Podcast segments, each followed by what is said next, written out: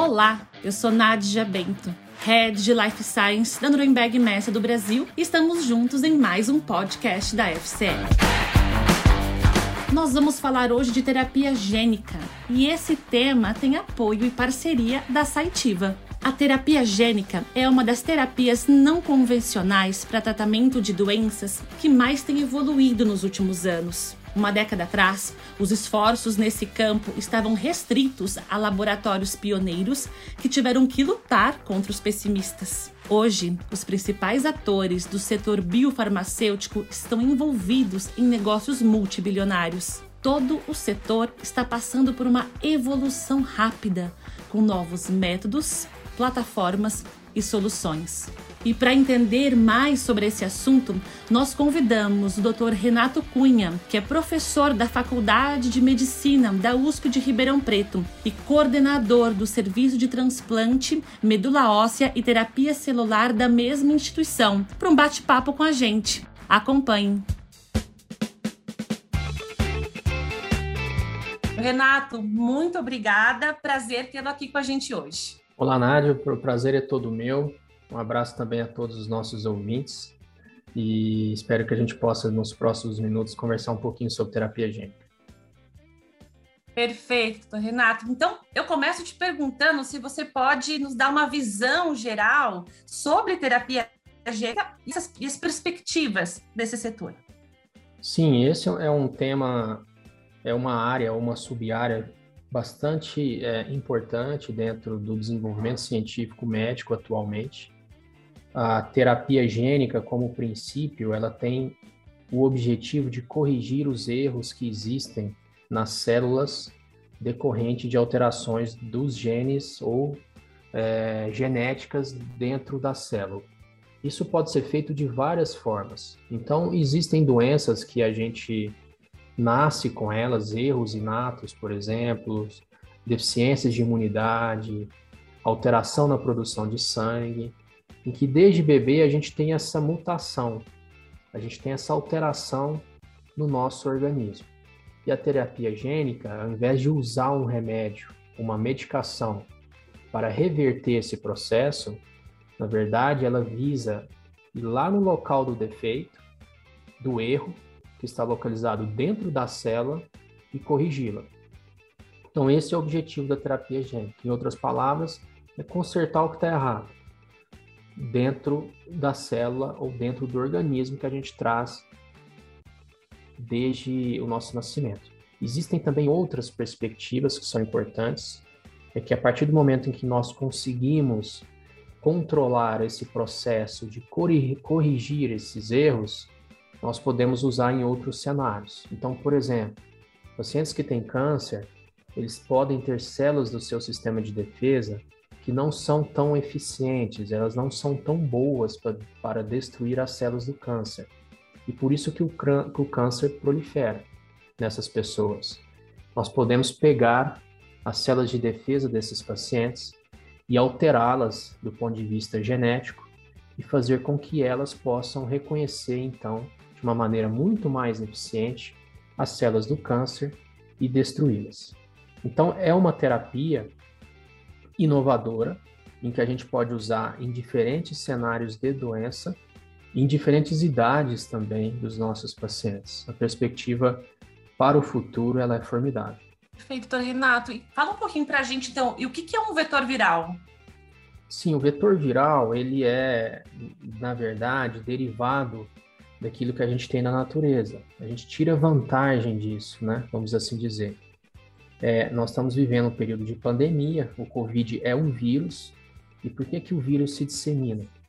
Na verdade, ele precisa, para poder sobreviver, entrar dentro da nossa célula, da célula humana, porque ele não é capaz de sobreviver sozinho. Para que ele possa se reproduzir, ele usa as nossas células para isso.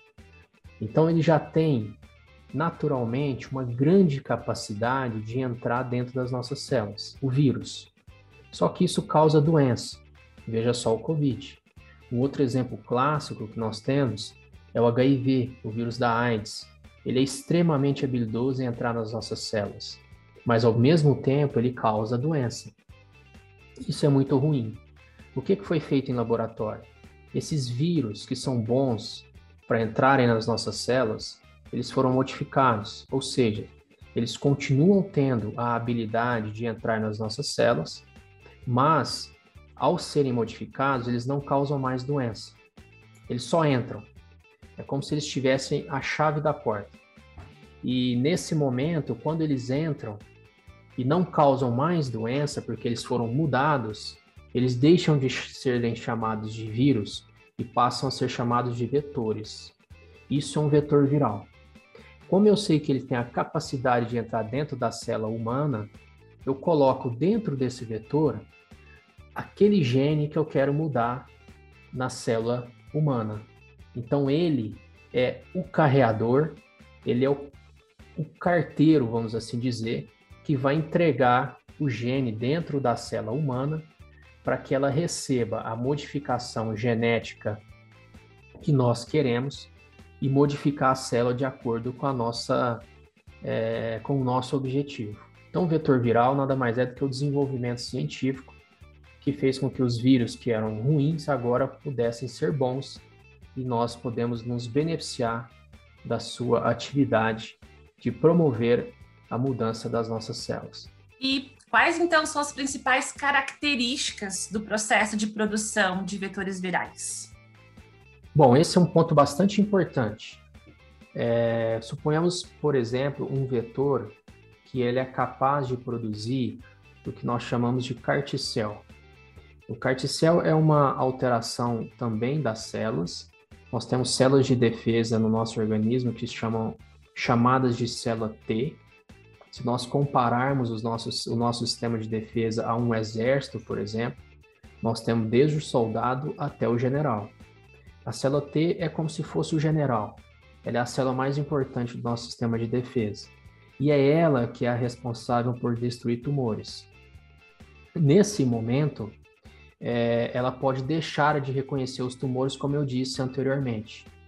Então, essa célula T, ela vai receber um vetor viral que vai colocar dentro dela um gene novo. Esse gene vai promover, é, fazer essa alteração e a célula vai conseguir reconhecer o tumor. Então, a célula T, com esse novo, essa nova modificação, passa a se chamar célula CAR-T, depois que ela recebe o vetor. E essa célula CAR-T, ela reconhece uma parte específica do tumor. A gente pode pensar numa relação que tem a chave e a fechadura. Os nossos tumores, as células do câncer, possuem fechaduras na sua superfície. Nós conhecemos parte dessas fechaduras. Existe uma que chama CD19, é o nome da fechadura. O que, que a gente faz? A gente pega a célula T, coloca o vetor viral, e o vetor viral vai colocar na célula uma chave que é capaz de reconhecer a fechadura CD19. Quando eu voltar essa célula para o sangue do meu paciente, essa chave vai conectar na fechadura do tumor e vai destruir o tumor. Então, essa é a modificação genética. A célula passa a ter uma chave, um receptor, que antes ele não tinha. Então, antes, sem a chave receptor, é a célula T. Posteriormente, com essa nova chave receptor, eu chamo de célula CAR-T. Para isso, eu preciso dos vetores virais. E esses vetores, eles são produzidos dentro de, de salas de ambientes igual a qualquer outra que produz medicação para a indústria farmacêutica. Qualquer remédio que a gente toma em casa. Essas medicações têm um rigor enorme de produção, porque são medicações que nós vamos ingerir via oral, vamos fazer a injeção endovenosa, então tem rigor nisso. Esse é o primeiro ponto que a gente tem que ficar bastante atento. Um produto puro, de qualidade e seguro. Além disso, ele não é uma droga comum. O vetor viral, ele pode, é, como ele é derivado de um vírus, teoricamente ele poderia causar infecção. Então a gente tem que provar que o vetor viral não é mais aquele vírus que deu origem a ele e que ele de fato é seguro, que ao entrar nas nossas células, ele não vai causar doença. Ele vai apenas entregar a modificação que a gente pediu. Então, a, a, a, as características do processo, Nádia, ela vai nesse caminho. um produto é, de qualidade, a, a, com segurança, o que é um desafio, porque é muita tecnologia envolvida, e ao mesmo tempo seguro. Esse vetor não pode nunca se voltar a ser um vírus, como um dia ele foi.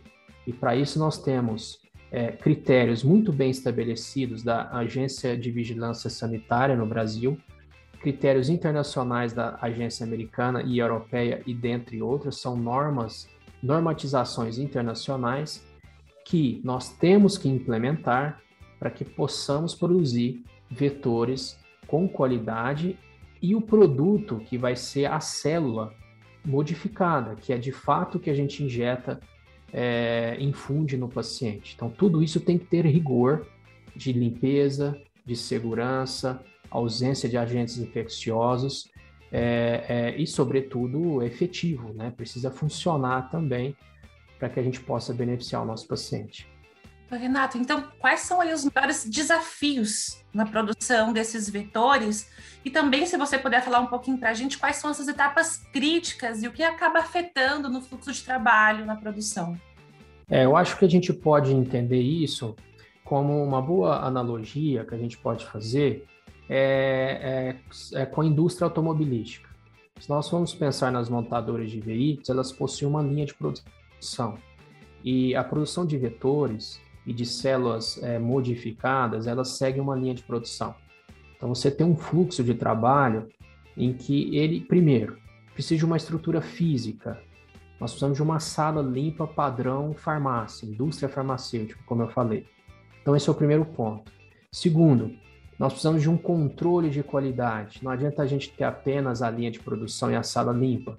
É, é preciso ter controle, inclusive com acreditação externa para que as pessoas possam estar tá, é, é, referendando o trabalho que está sendo feito. E, e, terceiro, nós precisamos de pessoas, né, muito bem treinadas, que têm plenamente condições de identificar o fluxo correto para, para respeitar é, é, os parâmetros mínimos de qualidade e, ao mesmo tempo, qualidade e segurança, e, ao mesmo tempo, é, executar os procedimentos de forma adequada. Então, nós precisamos de estrutura física, nós precisamos de pessoas bem treinadas, nós precisamos de um controle de qualidade muito rigoroso, repito, padrão indústria farmacêutica, nós precisamos de insumos adequados, é, material de qualidade para uso em humanos, é, a boa parte deles são importados, e, claro, tudo isso tem o seu custo, então nós necessitamos também de um financiamento adequado. É, tudo isso convergindo num local só, é possível a gente montar uma estrutura que a gente chama de plataforma, que possa servir para produzir vetores e, ao mesmo tempo, modificar células para que a gente tenha depois a terapia celular ou a terapia gênica instalada em um determinado local. Então, esse é, são as etapas é, críticas, né? Isso é, é muito semelhante a uma linha de produção de veículos que você tem várias etapas dentro de uma, de uma linha, mas o que sustenta tudo isso são esses quatro é, princípios, pilares que eu acabei de citar. Obrigada, Renato. Bom, e do ponto de vista de melhorias, o que você considera relevante para avançar o processo de produção dessas terapias aqui na América Latina e qual a perspectiva, né, dos desenvolvimentos dessa terapia também aqui na nossa região? É, isso é uma, é uma pergunta muito é, importante e, de certa forma, até recorrente, porque impacta diretamente no que a gente chama de acesso, né? Existem inúmeras tecnologias, não só na área médica, que acontecem no exterior, é, principalmente Europa e Estados Unidos, e nós demoramos muitos anos para, para que isso chegue ao Brasil, para a América Latina de maneira geral, às vezes nem chega. E nesse caso específico, dessa parte de terapia gênica e terapia celular avançada, né, que é o, esse é o termo para células modificadas, existem a questão do desenvolvimento científico local. É, os países da América Latina precisam investir em pesquisa em ciência, isso não tem outro caminho, isso não vai é, aparecer como se fosse um ato de mágica. Um pesquisador de, de nível internacional, ele demora 30 anos para ser formado, e até ele chegar no ponto de produção máxima da sua carreira, em que ele de fato possa entregar algo para a sociedade. Então, esse é um trabalho a médio e longo prazo e que tem que começar o quanto antes. Então, desenvolvimento tecnológico ele é fundamental de existir para que os países diminuam a dependência. A outro ponto, aí seria um caminho mais imediato, são os acordos internacionais, acordos com a indústria farmacêutica, que já tem tudo isso muito bem estabelecido e que pode trazer para o Brasil esses aspectos, ou para a América Latina, mas depende de acordos comerciais muito bem costurados, que muitas vezes são difíceis porque a indústria ela coloca um padrão internacional e poucos países, na verdade, conseguem se adaptar. É, e o terceiro são, é o meio termo, é apoio indireto da indústria, né, é, em, em, núcleos de pesquisa que já tem também financiamento governamental e que você tenha modelos híbridos de financiamento público e financiamento privado de pesquisa, não só para trazer processos prontos para serem implementados, mas também para desenvolvimento desde o seu início de novas plataformas e novas opções. Então, é, esse é o fluxo normal em outros países. Desenvolvimento local é, é, é o aspecto comercial e privado, que já está 100% com a indústria, ou algo intermediário no meio disso. Mas é fundamental que os países da América Latina tenham esse tipo de tecnologia, porque são caras, um tratamento de terapia gênica custa em torno de 500 mil dólares nos Estados Unidos, alguns um milhão de dólares, então nós estamos falando de 6 milhões de reais, e um único tratamento que é extremamente improvável que aconteça nesses países. É proibitivo o valor, nós não temos condição de manter isso, e não nos resta alternativa a não ser né, o desenvolvimento científico ou boas parcerias é, locais no cenário da América Latina. Doutor Renato, essas foram as minhas perguntas, mas eu tenho certeza que esse é um tema muito mais amplo e complexo. Eu gostaria muito de deixar o microfone aberto para que você possa trazer aí outras temáticas ou complementar mais esse assunto. É, queria de verdade deixar o microfone aberto para você. Obrigado, Nádia. Eu acho que a gente precisa ter uma visão global do processo. É, a terapia gênica, a terapia celular avançada, ela tem uma aplicabilidade enorme tanto em áreas de doenças oncológicas, como eu acabei de citar, como no tratamento de doenças imunológicas, é, doenças da infância, doenças é, até infecciosas já estão sendo investigadas e com resultados muito promissores. Ela está dentro do cenário da medicina personalizada, ou seja, você é, entrega para o seu paciente aquilo que ele realmente precisa, minimizando o risco de efeitos adversos, efeitos colaterais e aumentando a possibilidade de efeito terapêutico. Mas a, quando eu digo que a visão tem que ser ampla, é que para você poder desenvolver tecnologia para tudo isso, a gente tem que discutir um conceito um pouco mais amplo que se aplica a várias áreas, não apenas a médica, mas em várias outras, como por exemplo em, em ciências da vida de maneira geral, mas também é, a, a, a agricultura, em vários outros momentos, que é o desenvolvimento da biotecnologia. Então, o desenvolvimento de biotecnologia hoje no mundo, dentro da ciência, ele é uma questão que eu posso dizer, inclusive, de soberania nacional. Os países que têm parques biotecnológicos muito bem definidos, robustos e estabelecidos, são os países que hoje lideram o mundo e que vão continuar liderando pelos próximos séculos, porque claramente é isso que faz com que eles tenham vantagem é, do ponto de vista competitivo, do ponto de vista de se estabelecerem dentro do cenário global.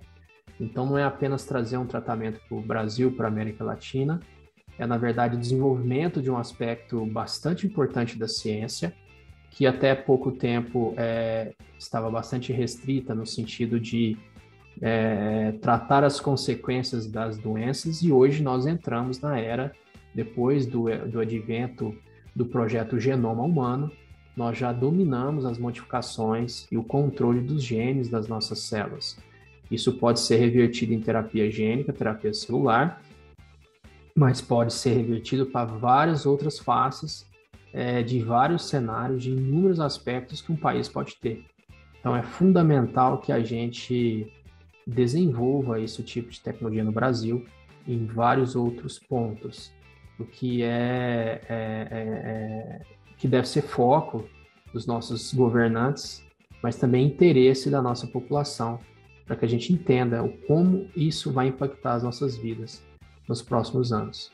Então eu agradeço a oportunidade, fiquei feliz com o convite de poder falar um pouco para vocês de algo que é tão importante no nosso dia atual e será também para o futuro.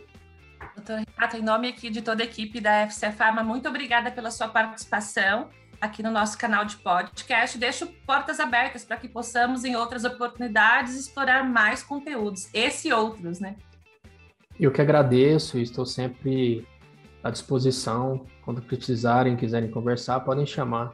Eu terei o maior prazer em voltar. Muito obrigado. E esse foi mais um conteúdo que a FCE, em parceria com a Saitiva, compartilha com vocês. Gostaram? Continuem por aqui e até o próximo!